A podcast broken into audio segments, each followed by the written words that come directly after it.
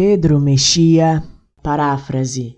Este poema começa por te comparar com as constelações, com seus nomes mágicos e desenhos precisos, e depois um jogo de palavras indica que senti a astronomia é uma ciência infeliz.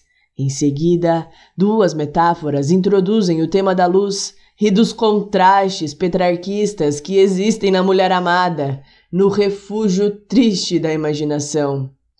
A segunda estrofe sugere que a diversidade de seres vivos prova a existência de Deus e atua ao mesmo tempo, que toma um por um os atributos que participam da tua natureza e do espaço criador do teu silêncio.